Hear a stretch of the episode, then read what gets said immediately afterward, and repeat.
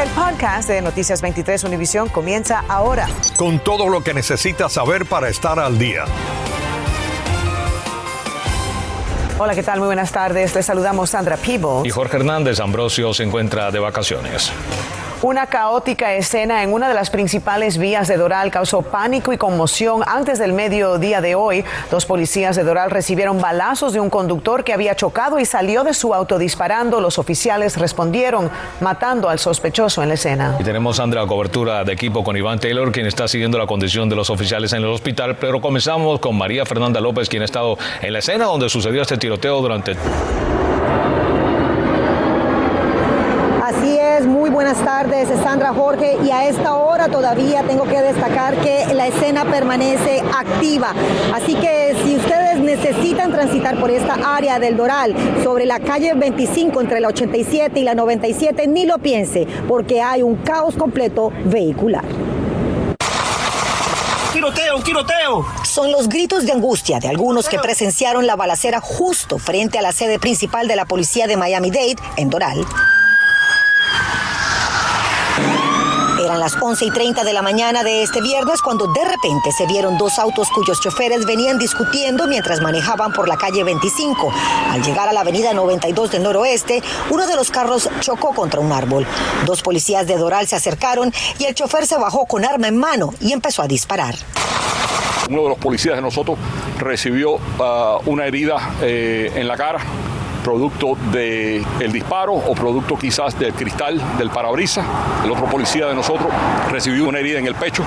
Afortunadamente tenía puesto su chaleco eh, contra balas y también recibió eh, una herida en la pierna y en el brazo. En el intercambio de disparos con la policía, el agresor quedó muerto en la escena. Además, el chofer de un camión que transitaba por el área recibió un impacto de bala en una pierna. Yo lo que escuché fueron unas detonaciones, de inmediatamente me asusté porque mi hija estudia aquí al frente en el Doral Academy. Cientos de oficiales de varias agencias respondieron de inmediato, incluso agentes del Departamento de Cumplimiento de Leyes de la Florida. El área quedó inmediatamente acordonada desde la 87 hasta la 97 Avenida, justo en donde se encuentra la escuela Doral Academy Elementary, que activó alerta amarilla como medida de precaución. Con el tiroteo y con todos los problemas que hubo, pendiente de nietos. Pues. Muchas mamás estábamos preocupadas por la situación y preferimos venir más temprano a buscar a nuestros hijos. Mi hijo se comunicaba con la escuela también y decían que no, que todos ellos estaban ahí seguros, que no, había, no era aquí. Bye. Y bien, el otro conductor involucrado en el altercado pues se encuentra detenido, no arrestado. Él está colaborando, siendo interrogado por supuesto como parte de esta investigación. Las identidades y la relación entre estos dos choferes aún se desconoce. Lo que sí pues podemos saber es que afortunadamente, y eso nos lo va a contar mi colega Iván Taylor, es que ambos policías en sus 30 años van a sobrevivir. Pasemos con esos detalles de los oficiales heridos. Hubo avalancha de patrullas, policías de diferentes agencias. Llegaron apresurados al hospital Jackson West en Doral, a escasas cuadras del lugar de los hechos. Aún no era el mediodía. Aquí enviaron a uno de los agentes heridos. Los oficiales creo que van a estar bien. Eh. El alcalde de Doral, pues, conocer a los dos agentes, aclaró dudas. El oficial que está aquí obviamente tuvo que venir a trauma por, por una lesión mucho más seria, pero hablamos con él, su familia está aquí, está estable. Es el que tendría puesto este chaleco antibalas que lo protegió. Este fue lo otro oficial. En el momento que lo trasladan de Jackson West al centro Rider de trauma, inicialmente lo enviaron a Doral. La desesperación y angustia de algunos colegas parecía haber mermado. Se hablaba de que sus heridas no eran graves. No obstante, algunos agentes tomaron sus patrullas para escoltar la ambulancia hasta llegar a su destino final cierre de la edición, la identidad de ninguno de los agentes se había revelado. El alcalde de Doral, quien asegura conocerlos a ambos, dijo que eran hombres que habían expuesto sus vidas para evitar una tragedia más grande. El sujeto eh, salió del vehículo y salió tirando eh, a nuestra policía y tirando. Bermúdez dijo apoyar de manera incondicional las acciones de los oficiales en el lugar de los hechos. El carro, en el medio de la calle, le disparó a los agentes y los agentes respondieron. Representantes del sindicato de policías visitaron a los agentes heridos para reiterar que los apoyan. Ellos están fuera de peligro. pero total, tú sabes, después de una, de una situación así como las que han pasado ellos, eh, no es solamente heridas físicas, van a haber heridas eh, mentales, ellos se van a recordar de lo que ocurrió y es un proceso que ellos tienen que pasar. Para menos, la semana comenzó con la noticia de un policía de Hollywood menor de 30 años que moría baleado el domingo por un adolescente. El asesino estaba cumpliendo su deber cuando confrontó al sospechoso de 18 años. El sujeto le disparó en el rostro. El consuelo de la policía es que el desenlace de hoy no fue así, pero parecía revivir el fantasma de un episodio fatal. Bueno, y para finalizar sobre la identidad de los agentes que resultaron heridos, quienes los han visto nos dicen que uno es hispano, el otro es afroamericano, que se sienten mejor y que ambos están ansiosos por regresar a su trabajo. Desde el Hospital Jackson Memorial, Iván Taylor, Noticias 23, Univisión.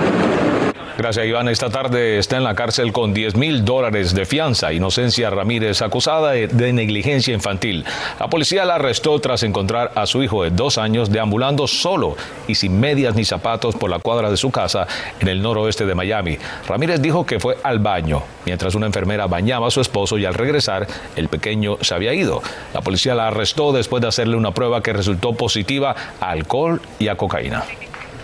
Esta tarde está libre bajo fianza Jorge Macía, un guardia de seguridad de la escuela secundaria charter Green Spring, acusado de comportamiento lascivo con una menor de 16 años. Según el reporte, las alumnas sentían temor de reportar a Macías porque supuestamente él les hacía el favor de introducir a escondidas en la escuela cigarrillos electrónicos que contenían marihuana. Macía deberá permanecer en arresto domiciliario y usar un dispositivo de localización hasta el día del juicio.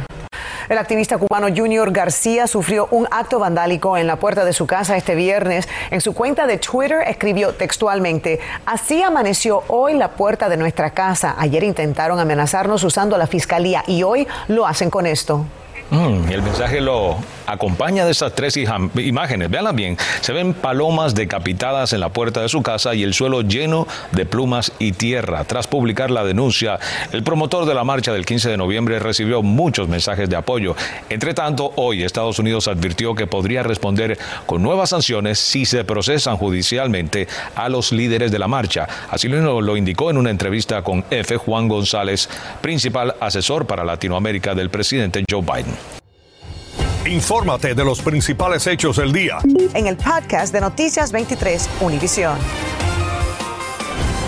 Gracias por seguir acompañándonos. El alcalde de Miami Beach, Dan Gilbert, enfrenta más controversias luego de los comentarios que hizo en una reunión por Zoom en la que pidió apoyo a desarrolladores para cambiar el distrito de entretenimiento. Y esta mañana citó a la prensa para una conferencia para aclarar la situación, pero René Anciani estuvo allí y nos dice que se convirtió más bien en una protesta.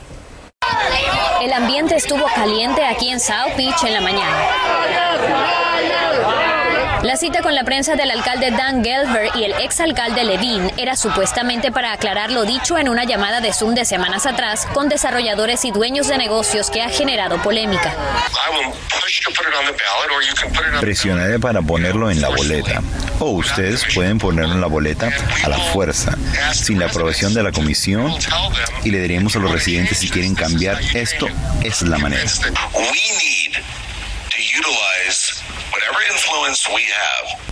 Necesitamos utilizar cualquier influencia que tengamos para presionar a esos seis comisionados a seguir la visión y la agenda del alcalde y el administrador. Son parte de los audios de la reunión en la que tanto Gilbert como Levine pidieron apoyo incluso económico a empresarios para apoyar su agenda de cambiar el distrito de entretenimiento. Hoy ambos volvieron a hablar. Esta área tiene que ser para nuestros residentes y visitantes que vienen aquí para disfrutar y no a causar problemas tomando toda la noche. La gente que tú vas vista aquí, ellos no son residentes y nuestra ciudad más seguridad. Un grupo grande que se identificó como residentes y trabajadores de restaurantes y clubes nocturnos se presentaron con pancartas en mano rechazando más restricciones a la zona turística. El alcohol sigue estando en el centro de la controversia. Los votantes van a ver en noviembre la pregunta de si se debe o no seguir vendiendo alcohol después de las 12 de la mañana. Eso no va a ser vinculante, es decir, lo que opine la mayoría no va a ser necesariamente la decisión final, pero está acaparando la atención y la preocupación de todos. Incluso más que la propia carrera para la alcaldía de esta ciudad. Al cerrar a las 2 de la mañana ya muere todo. Tienen que cerrar todos los locales, la propina de los empleados baja mucho y creo que eso sí va a afectar bastante. Reine Anciani, Noticias 23, Univisión. Una organización sin fines de lucro busca alimentar a quienes más lo necesitan. Han habilitado un sistema de cajas con comida que cualquiera puede accesar. También le da la oportunidad a miembros de la comunidad de donarles alimentos. María Alesia Sosa nos cuenta más. Marisol llegó a la sede de la organización The Legacy Closet en Cutler Bay para recibir un piano que le donaron a su nieta. En la puerta se encontró con esta caja. Este es el número 50, de hecho, y es el primero en Miami-Dade County. La iniciativa se llama Little Free Pantry de la congregación judía B'nai Torah y busca ayudar a quienes luchan por llevar comida a su mesa. Y ahora con esta situación de la pandemia se le hace mucho difícil porque prácticamente todos los artículos de comida están caros. Personas como tú, como yo, quien sea, que necesite, pueden agarrar. El concepto es muy sencillo. Si tienes algo, déjalo. Si quieres algo, tómalo, sin preguntas ni prejuicios pues teniendo estas organizaciones sin, fines de lucro, pues ayuda a todas estas personas que también pueden venir a buscar gratuitamente, que es lo importante. La caja de madera está equipada con cereales, pastas, salsa, bocadillos y otros alimentos no perecederos. Está ubicada en el 18569 del suroeste y la avenida 104 en Cutler Bay. Podemos todos donar un poquito, un granito de mostaza cada uno y podemos tener un closet de comida disponible para cualquier persona que venga. Está abierto para todo el mundo las 24 horas del día. Si entra a la página btcboca.org barra Little Free Pantry, encontrará un mapa con todas las ubicaciones de cajas en Florida.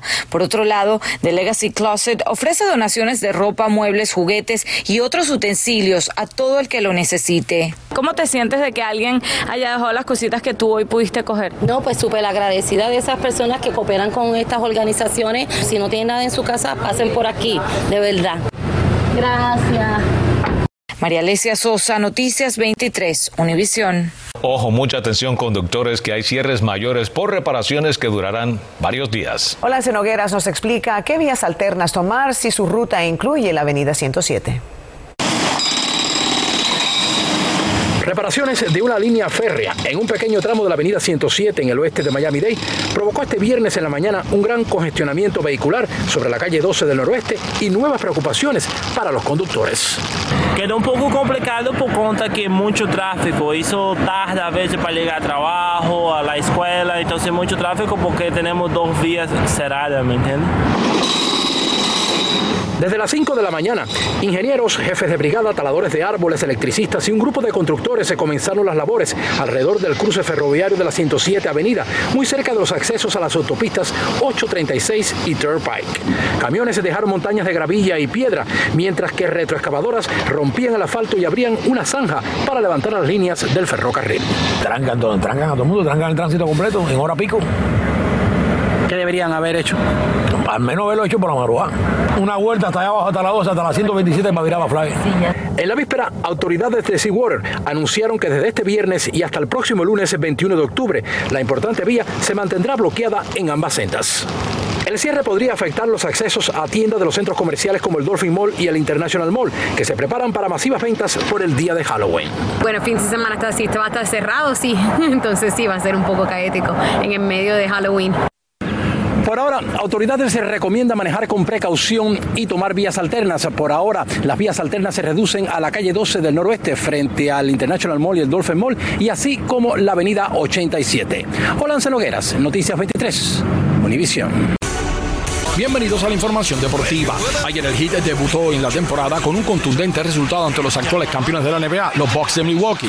En la FTX Arena del downtown de Miami, los fans se vieron un equipo con múltiples opciones sobre el tabloncillo, dominando el partido de principio a fin, dándose el lujo de terminar el juego con sus regulares en el banco y aún así llevarse el triunfo con un abrumador 137 a 95. Giannis Antetokounmpo apenas anotó 15 puntos, mientras que por Miami Hero, Butler y Adebayo encabezaron la ofensiva con 27, 21 y 20 respectivamente. El próximo es mañana a las 7 ante los Pacers en Indiana. Los Florida Panthers también han comenzado a todo tren esta contienda con otro potente resultado ayer ante los Colorado Avalanche de 4 a 1 con goles de Sam Reinhardt, Sam Bennett, Carter Verhigi y el joven Aston Dundell. El equipo sumó su cuarta victoria en igual número de salidas. Esta contienda, primera vez en la historia de la franquicia que las Panteras mantienen el invicto en los primeros cuatro juegos de la temporada. Y mañana el Inter Miami vuelve a la carga de nuevo en casa a las 8 de la noche recibiendo al Cincinnati. El equipo viene de ganar el pasado miércoles por tres goles a cero ante el Toronto, deteniendo así una racha negativa de seis derrotas consecutivas y aunque remotas, todavía hay probabilidades de entrar en la postemporada. Esta noche a las 11 el director técnico Phil Neville habla de lo que hizo para lograr la victoria, así como de la filosofía para los cuatro juegos que le restan a la contienda. Ernesto Clavelo Deportes 23. Ahora les tenemos esta triste noticia. Esta mañana familiares, amigos y colegas de Lourdes de Kendall realizaron una misa para honrar su memoria en la iglesia católica John Newman en el suroeste de Miami-Dade. La familia de Univisión 23 y Radio Mambí está de luto por el fallecimiento de Lourdes Bertot este lunes tras batallar contra una larga enfermedad. Descanse en paz, Lourdes de Kendall. La farmacéutica Pfizer afirma que su vacuna es segura y 90% efectiva contra el coronavirus en niños de 5 a 11 años en un nuevo documento publicado antes de una reunión con la FDA. El estudio incluyó a 2.000 niños y Pfizer ya solicitó la autorización de uso de emergencia de su vacuna para esas edades. Por su parte, el gobierno de Biden está anunciando planes para iniciar la vacunación de esas edades con sus pediatras en farmacias o incluso en las escuelas. Un tramo de la avenida 117 del suroeste de Miami-Dade recibió hoy el nombre de Álvaro Uribe Vélez Way en honor al expresidente colombiano. Uribe está bajo arresto domiciliario en Colombia, donde enfrenta cargos de fraude y soborno. Sus abogados niegan las acusaciones, pero de ser hallado culpable, su nombre sería retirado de esta avenida. Y con esto nos despedimos amigos. Gracias por la sintonía. Acabas de escuchar el podcast de Noticias 23 Univisión. Puedes descubrir lo mejor de los podcasts de Univisión en la aplicación de Euforia o en univision.com diagonal podcasts.